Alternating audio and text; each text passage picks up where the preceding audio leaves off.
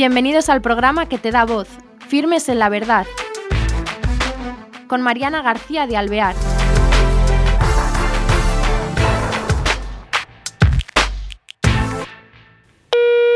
Hola queridos espectadores, bienvenidos a este nuevo programa de Firmes en la Verdad. Hoy tenemos como invitada a Margarita Cabrera Esteban. Ella es de Zaragoza y vamos a hablar sobre una asociación que se llama Amavi. Ella nos contará de qué se trata. ¿Qué tal, Margarita? Hola, ¿qué tal? Encantada. Igualmente. Oye, muchas gracias por compartir tu tiempo con nosotros y eh, queríamos, no es muy conocido el nombre, para ti sí porque llevas mucho tiempo en ello, pero queríamos que nos hablaras de Amavi. Cuando hablamos de Amavi, ¿de qué se trata? Pues mira, Amavi es una asociación de un grupito de madres que en un momento de nuestra vida nos vimos en la tesitura de viene un niño, un embarazo mal, mm, los médicos me aconsejan abortar, eh, qué puedo hacer y nos encontramos solas. Entonces, pues bueno, casualmente y gracias a Dios, pues todas tuvimos a nuestros niños, pero esa experiencia, esa amargura se queda ahí un poquito y con el tiempo, ya cuando los niños pues ya son un poquito más mayores, pues ya nos juntamos. Casualmente nos juntamos y pensamos que hay que dar una solución, que hay un vacío ahí, que los, la sanidad es maravillosa, los profesionales están muy bien, pero hay un vacío ahí afectivo, un vacío de apoyo, un vacío que hace quizás que la mujer en un momento determinado se decida por algo que luego le va a doler toda la vida. Entonces decidimos, sin dinero y sin, y sin experiencia, pues decidimos eh, constituir una asociación. Solamente se hacían falta Hacían falta tres, cuatro personas, un presidente, un tesorero y haciendo oración a ver cómo le podíamos llamar a esta asociación, pues se nos ocurrió que tenía que ser esto, eh, un nombre que bueno, eso es un acrónimo que no dice nada, la verdad es que no dice nada si no lo conoces, pero es ayuda a la maternidad, a la vida, es una ayuda integral. Nosotros eh, en los estatutos tenemos escrito que es una ayuda, ayuda integral. Nos distinguíamos de las casas de acogida por ejemplo, en que eh, las casas de acogida recibían a la mamá con un niño pequeño, por ejemplo, pues la mamá embarazada con un niño pequeño, en, riesgo de abortar, pero el papá se quedaba fuera. Y, claro, no todas las mamás que se están planteando abortar estaban solas sin su marido. Y entonces nosotras veíamos que ahí había, algunas necesitaban casa, otras no necesitaban casa, otras solamente necesitaban hablar. Y ahí había una cosa que un pequeño vacío que nosotras decidimos, pues eso, amigos, un círculo, hacer un círculo alrededor de estas madres y eh, darles eh, una ayuda integral a la maternidad y a la vida. Qué bonita las siglas y bueno, la asociación.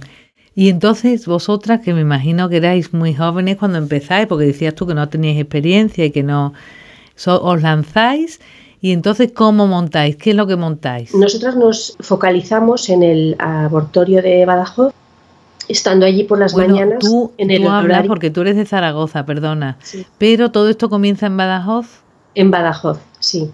Explícanos por qué. Por lo que te he dicho, nosotras tenemos, bueno, yo en mi segundo embarazo me diagnostican un problema. Pero aunque eras de Zaragoza, estabas viviendo en, en Badajoz por trabajo. Sí, estaba, mi marido estaba trabajando allí y estábamos allí. Y entonces, pues con las mamás del colegio, con la gente con la que te reúnes, con la gente con la que hablas o tienes confianza, y resulta pues que han tenido un poco el mismo problema que tú. Y bueno, pues ya te digo, nosotras, gracias a Dios, salimos adelante con los embarazos y tal, pero luego decidimos que teníamos que hacer algo. ¿Y entonces qué es lo que montáis? ¿Dónde vais? Eh, ¿Buscáis un local? ¿Cómo empezáis? No, nosotros tenemos la oficina en, nuestra, en la cocina de nuestra casa y, tenemos pues eh, simplemente pues a través de las redes sociales nos damos a conocer ahí a los vecinos del barrio. Entonces, pues es sorprendente la solidaridad de, de, todas las personas que te mandan potitos, te mandan cereales, te mandan ropa estupenda, te mandan juguetes. Y bueno, pues los vamos guardando pues debajo de las camas de nuestras casas, en los trasteros de nuestras casas, hasta que al final pues incluso una persona, un médico que se había jubilado, nos prestó la parte baja de un edificio tremendo, inmenso, grandísimo y allí pues todo lo que nos daba el banco de alimentos, todo lo que nos daban los vecinos, Lo teníamos allí y una vez a la semana venían las mamás, que vienen las mamás que estamos atendiendo, hablamos con ellas, un poquito las reorientas un poquito, porque en el ambiente en el que algunas de ellas se mueven, pues no tienen muy claras según qué prioridades o según qué cosas, ¿no? Entonces, pues bueno, te encuentras con personas que mm, priorizan un tatuaje a, un paquete de pañales, por ejemplo, y entonces pues hay que, no por mala voluntad, sino que a lo mejor en el tatuaje se ponen el nombre del niño, pero claro, hay que pues un poquito educarlas, sí, educarlas y bueno. Y entonces pues eh, pasamos de no tener nada a tener un local y bueno, y luego surge una idea fantástica, maravillosa, que no sé de quién fue, pero quizás pues bueno, pues el mérito es del Espíritu Santo, porque surgió un poder alquilar un local justo al lado del abortorio. Entonces todo vino rodado, eh, nos mandaron de una asociación que se llama Vida, nos mandaron unos carteles maravillosos explicando el proceso del aborto, explicando el proceso del síndrome posaborto, y muchísimo material gráfico y bueno, un cartel maravilloso que está funcionando día y noche, eh, un cartel LED en el que sale información veraz del Ministerio del Interior en el que habla de los índices de, intentos de suicidio, de la cantidad de personas que parejas que acaban separándose después de un aborto que parece la solución y bueno unos vinilos que se pusieron en, los, en el escaparate con imágenes de bebés que por la noche con la luz de dentro del, local, pues da la sensación de que estás viendo al bebé dentro del, útero. Y todo eso está funcionando pues gracias a la solidaridad y a la generosidad de personas que ingresan en tu cuenta 5 eh, euros, 10 euros y, muchas más cosas que han surgido. Por ejemplo, se ha publicado un libro con las experiencias, un libro que se llama Estado en el infierno con las experiencias de las personas que hemos estado a pie de abortorio ayudando. espérate, vamos a ir por parte. Entonces ya, después del local de este médico os vais al local ese que... No, no, el local del médico lo seguimos teniendo. Lo seguís teniendo además. Lo seguimos teniendo. Fíjate. El otro, pues eh, está justo al lado del abortorio. Las mamás cuando vienen a abortar, a veces, eh, bueno, nos ven allí en la puerta y pueden entrar a hablar al local nuestro, pueden entrar en lugar del abortorio a descansar a nuestro local, se toman un cafecito o se toman o, hablan. ¿Y me habéis tenido problemas con el abortorio cuando pusiste el local? No, por a raíz de poner el local no. Le hemos tenido problemas sin haberlo puesto. Por haberlo puesto no.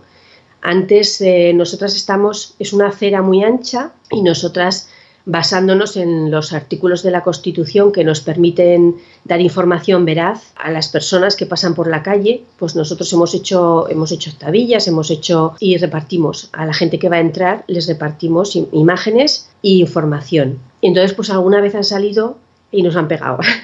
¿Sí? Sí, nos han salido y nos han pegado, sí. Porque eh, la gente que va a abortar, ¿qué pasa? ¿Que ve vuestro local y se meten de verdad a tomar un café? Si a nosotras nunca nos han, eh, las personas que vienen a abortar, incluso las que han entrado, nunca se han enfadado con nosotras. Sin embargo, de dentro del abortorio sí que han salido a pegarnos. Fíjate. Y, es, es, curioso porque incluso las personas, nosotros damos números de teléfono para poder, de ayuda, incluso personas que no nos han escuchado, que han cogido la tarjeta, a lo mejor pues por educación, y se meten dentro a abortar, pues después al tiempo nos han llamado. Fíjate. O sea que la relación que creas, aunque sea un instante, ¿no? Con estas personas no es negativa. Tú, tú estás intentando que no entren a abortar, pero no es negativa. Aunque entren, no las desprecias ni las insultas, porque claro, luego el tema del aborto no se acaba con matar al niño, es mucho más extenso. Después de matar al niño hay una psicología femenina que se destruye pero es que también hay una biología, un cuerpo femenino que va a tener una serie de cambios y una serie de encontronazos que tu cerebro, que te está diciendo que sigues embarazada, va a tener que reaccionar segregando hormonas y eso va a ser una, va a ser una locura, porque has cortado la vida de tu bebé, pero tu cerebro nadie se lo ha contado. Entonces, el síndrome posaborto abarca mucho más un año, dos años, meses después de, del aborto y nosotras seguimos estando ahí, ayudando. O sea que vosotros o, tenéis también personas que van en vuestra ayuda después de abortar para tratar del, del síndrome postaborto. Sí. ¿Y qué, qué formación tienen vuestras voluntarias? Tenemos una psicóloga, tenemos maestros, porque ya te digo que a veces el nivel es como muy básico, el nivel de... tienen una incapacidad organizativa de su propia vida familiar que es asombrosa, ¿no? En la época en la que estamos y la cantidad de acceso que tienes a redes sociales, a, todo, y, te sorprendes con, te sorprendes, por ejemplo, con niñas que no saben el periodo en el que te puedes quedar embarazada del ciclo menstrual. Claro. Y con creencias pues casi con pensamiento mágico acerca de cosas que son un poco pues de, de conocimiento básico, ¿no? Entonces, pues eso, tenemos médicos, tenemos un ginecólogo que nos atiende un catedrático ginecólogo que nos atiende gratuitamente en su casa y si alguna nos ha ocurrido, ¿no? Alguna mamá me viene a la cabeza, por ejemplo, pues una que vino de Mérida y vinieron en una furgoneta, los chicos eran musulmanes y él vino convencidísimo de que si lo habían si le habían mandado a que lo viera este médico, pues que les iba a dar una segunda opinión. ¿no? La chica había tenido, era muy joven, había tenido un embarazo con una cesárea y se había quedado embarazada inmediatamente. Entonces, mm, el médico le había dicho que qué barbaridad, que se podía reventar. Y el chico, el padre, venía convencido de que lo habían mandado bien. Y entonces yo cuando le dije, no, no, o aquí, aquí lo único que se hace es abortar, aquí no te van a dar una segunda opinión médica ni, ni nada. Pero si quieres te podemos llevar a un ginecólogo pues entonces eh, dijeron que sí, dejaron allí la furgoneta, los montamos en el coche, los llevamos y bueno, pues nos mandan fotografías del niño, tuvieron un niño, por parto natural además, no fue otra cesárea, fue un parto natural. Me felicita las navidades este chico. Fíjate. Y bueno, pues eh, eh, súper agradecido de que, de que le evitásemos a su mujer este trauma Fíjate. y a él haber matado un, un niño. Claro. Porque él venía convencido de que hacía bien. Qué barbaridad. ¿Y qué horario tenéis? Estamos a tiempo completo. Yo tengo eh, el teléfono de la asociación, es mi propio teléfono, el teléfono personal, y lo, lo tengo encendido día y noche, de forma que si me llama alguna chica, le atiendo a cualquier hora y en cualquier momento. Y los horarios en los que estamos en el laboratorio son, porque en Badajoz, esto lo tengo que decir, no hay ningún médico que quiera hacer abortos. ¡Qué maravilla! Tiene que venir uno de fuera. Fíjate. Tiene que venir uno, un chico cubano que tiene que venir de Madrid Pero, a hacer los abortos. Y solo viene dos días en semana.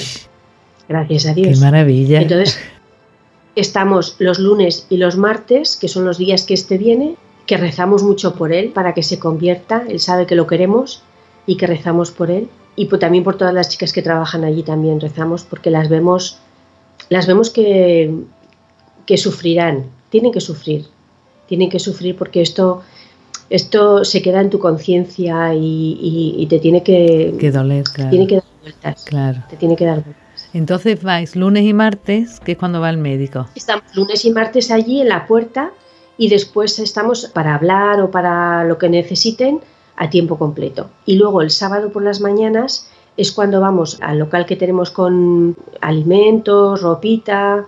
Por las mañanas las atendemos allí para darles cosas. Y por ejemplo, la que necesitan hablar o necesitan, ¿también lo hacéis los sábados o qué? No, eso es a tiempo completo, eso las atiendo yo a tiempo completo. Qué barbaridad. ¿Y en Badajoz no hay Provida, asociación Provida? Sí, hay una asociación Provida que funciona muy bien, pero no les permiten estar en la puerta del laboratorio. Ah, o sea que vosotros estáis fuera, aparte del sí, local. nosotros estamos en la misma puerta. ¿En la misma puerta os ponéis?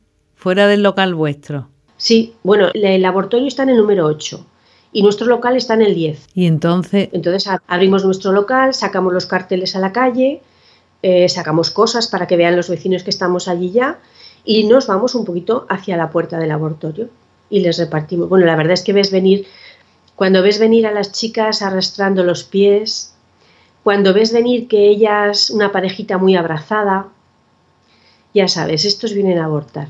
O sea, no necesitas eh, abordarlos justamente a la entrada del laboratorio, a la puerta, sino que ya cuando los ves venir por la calle ya, ya sabes que son estos los que... Y entonces les, sois como rescatadores, diríamos, ¿no? Sí. Y entonces les saludáis y les invitáis a vuestro local o algunos no, querrán. Primero, como son unos segundos lo que tienes de oportunidad entre el, primer saludo y que te rechacen, pues entonces lo que hacemos es lo primero extendemos la mano y les damos el, el papel con lo que con la información, teléfonos, para que luego ellos cuando estén dentro puedan estar leyendo o mirando lo que las imágenes.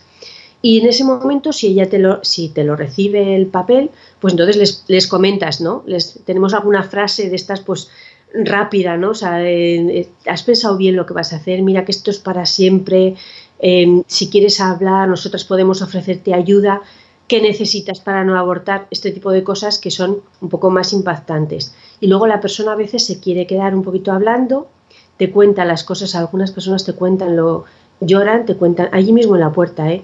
lloran y te cuentan qué les ha traído hasta ahí. Esta chica, por ejemplo, de Mérida, me decía, en la misma puerta, me decía, yo rezaba, ella era musulmana y decía, yo rezaba para que la furgoneta no se pusiera en marcha, me decía. Y luego cuando venía por allí por la calle decía, yo venía arrastrando los pies. Y yo le dije, si ya te veíamos que venías arrastrando los pies. Y luego, pues, eh, cuando ya hablas un poquito más de conversación y tal, pues entonces enseguida les dices, eh, ¿quieres pasar a sentarte? Mira, te puedes sentar aquí, ¿quieres descansar? A veces hace mucho frío, a veces hace mucho calor. Ellas vienen en ayunas, algunas se tienen que sentar incluso en la acera, de que se desmayan. Entonces ofrecerles un té, ofrecerles un café, ofrecerles... Y ya si te entran al local, pues entonces ya pues tienes ya casi hecho el rescate. Ahora háblanos también, que esto es muy interesante, del libro que has nombrado, ¿no? Que bueno, el título que es muy impactante y por qué lo hacéis. ¿Eso lo pues repartís allí o qué? No, el libro, mira, em, yo cuando estás allí en la puerta del laboratorio, estás dos horas, tres horas, cuatro horas, y luego pues te vas a casa, te vas con tal frustración y tal dolor de corazón que muchas veces pues me quedaba en el garaje de casa llorando o subía arriba, subía a casa y me ponía a escribir en el ordenador y escribías pues un poco lo que en ese momento sin pensar, o sea, abuela pluma, lo que, lo que te sale en ese momento. Y una amiga alemana me dijo que bueno, que podíamos recopilar todo esto, todas estas experiencias y publicarlas, porque pues bueno, la verdad es que no tienen otra intención no tienen intención literaria ninguna, no tienen otra intención más que eh, hacer ver a la gente que quizás una palabra, un gesto, una sonrisa, una buena palabra en un momento determinado inclinan la balanza hacia no tengo remedio, tengo que abortar o hacia quizás hay esperanza. Y entonces ese paso, ese paso es saltar al vacío, o sea, es te, te estás tirando del avión y se te abre la paracaídas o no se te abre. Si se te abre, pues bueno, nadie te dice que cuando te vayas a caer no te vayas a partir las piernas, que puede ser, pero ya no te matas. Entonces, algunas personas nos decían, sí, ¿me vas a criar tú al niño? No, no, el niño te lo crías tú, pero no es lo mismo criar a tu niño mientras yo te doy potitos, mientras yo te ayudo, no es lo mismo que tener que venir a llorar todos los días porque no puedes recuperarlo, porque la muerte no tiene, no tiene remedio. Entonces, con este título Escribimos. escribe He estado en el infierno, que es un eh, potente el título este, con las experiencias de las madres, ¿o qué? No, con las experiencias nuestras en la puerta del abortorio.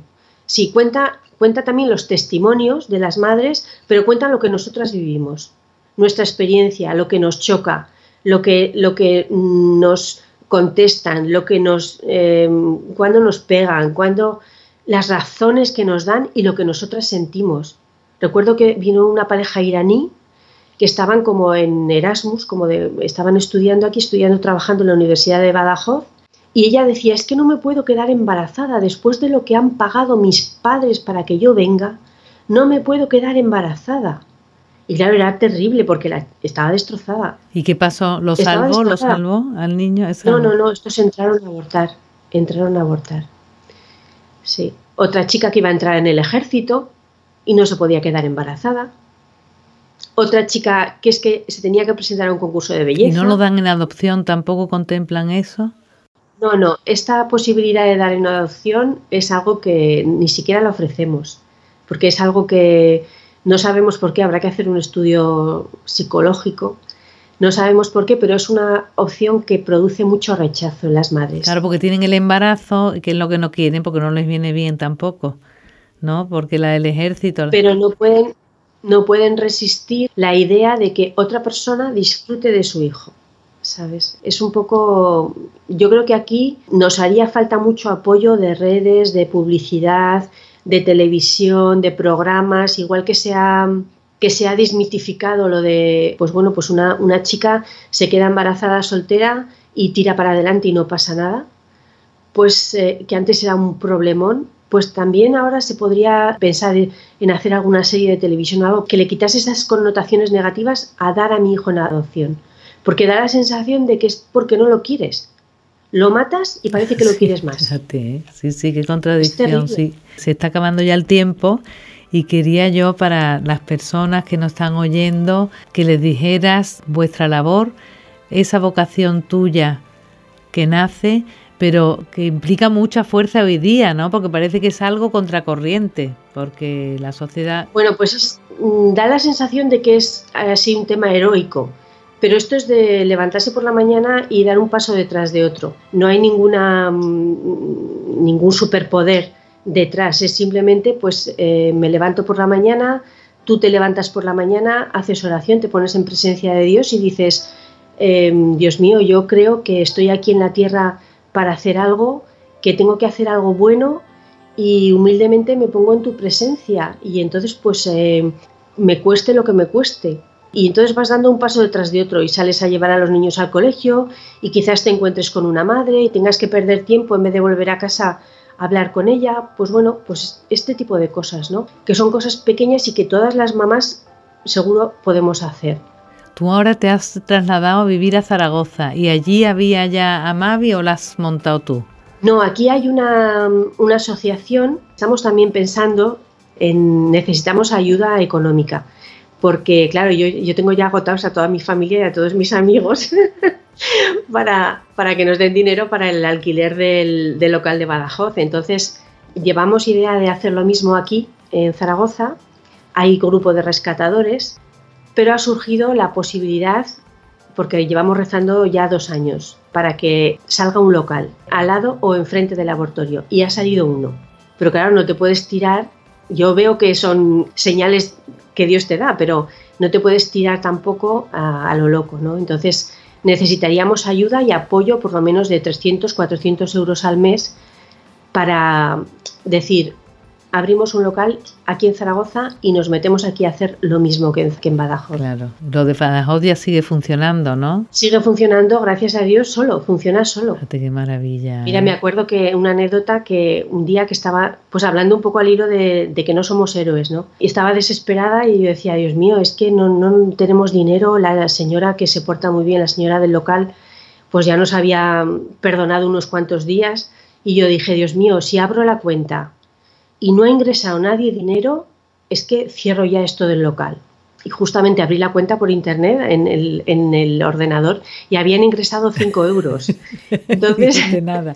yo pensé, no me puedo rendir, no me puedo rendir. gracias. Y ahora has dicho que funciona solo porque, porque tenéis algún socio o qué en Badajoz. No, porque las personas ya se han, ya llevamos más de cuatro, tres, cuatro años allí en el local. Entonces las personas que han ido, al principio daban dinero esporádicamente, pues ya se han concienciado de que eso es muy bueno, les damos, les eh, remitimos, nos ponen muchas trabas, ayuntamientos, hacienda y todo, nos ponen muchas trabas, pero las mamás nos mandan fotografías de los bebés, de los niños rescatados y nosotros a veces las ponemos, las enseñamos porque las mamás nos las mandan en agradecimiento y estas personas que colaboran les anima a seguir colaborando. Entonces hay muchas personas que lo hacían esporádicamente y ahora ya se han comprometido todos los meses. Entonces tenemos ya una cierta tranquilidad en el local de Badajoz y por eso también me siento llamada a saltar otra vez del avión. Pues eso, la fuerza en lo que ella dice, aparte de que la recibe de arriba, ese pasito a paso, con toda naturalidad y el poquito a poco y se van dando, ¿verdad? Y con la ayuda del de arriba, pues pero que sí que se puede hacer muchas cosas con esta sencillez, como Margarita y sus amigas, y montar a Mavi en cualquier lado, mira la hora. Pues nada, muchísimas gracias a ti y a los espectadores, ánimo, porque siempre hay algo que hacer en la, por la cultura de la vida y a nuestro alrededor. Muchísimas gracias, hasta el próximo programa.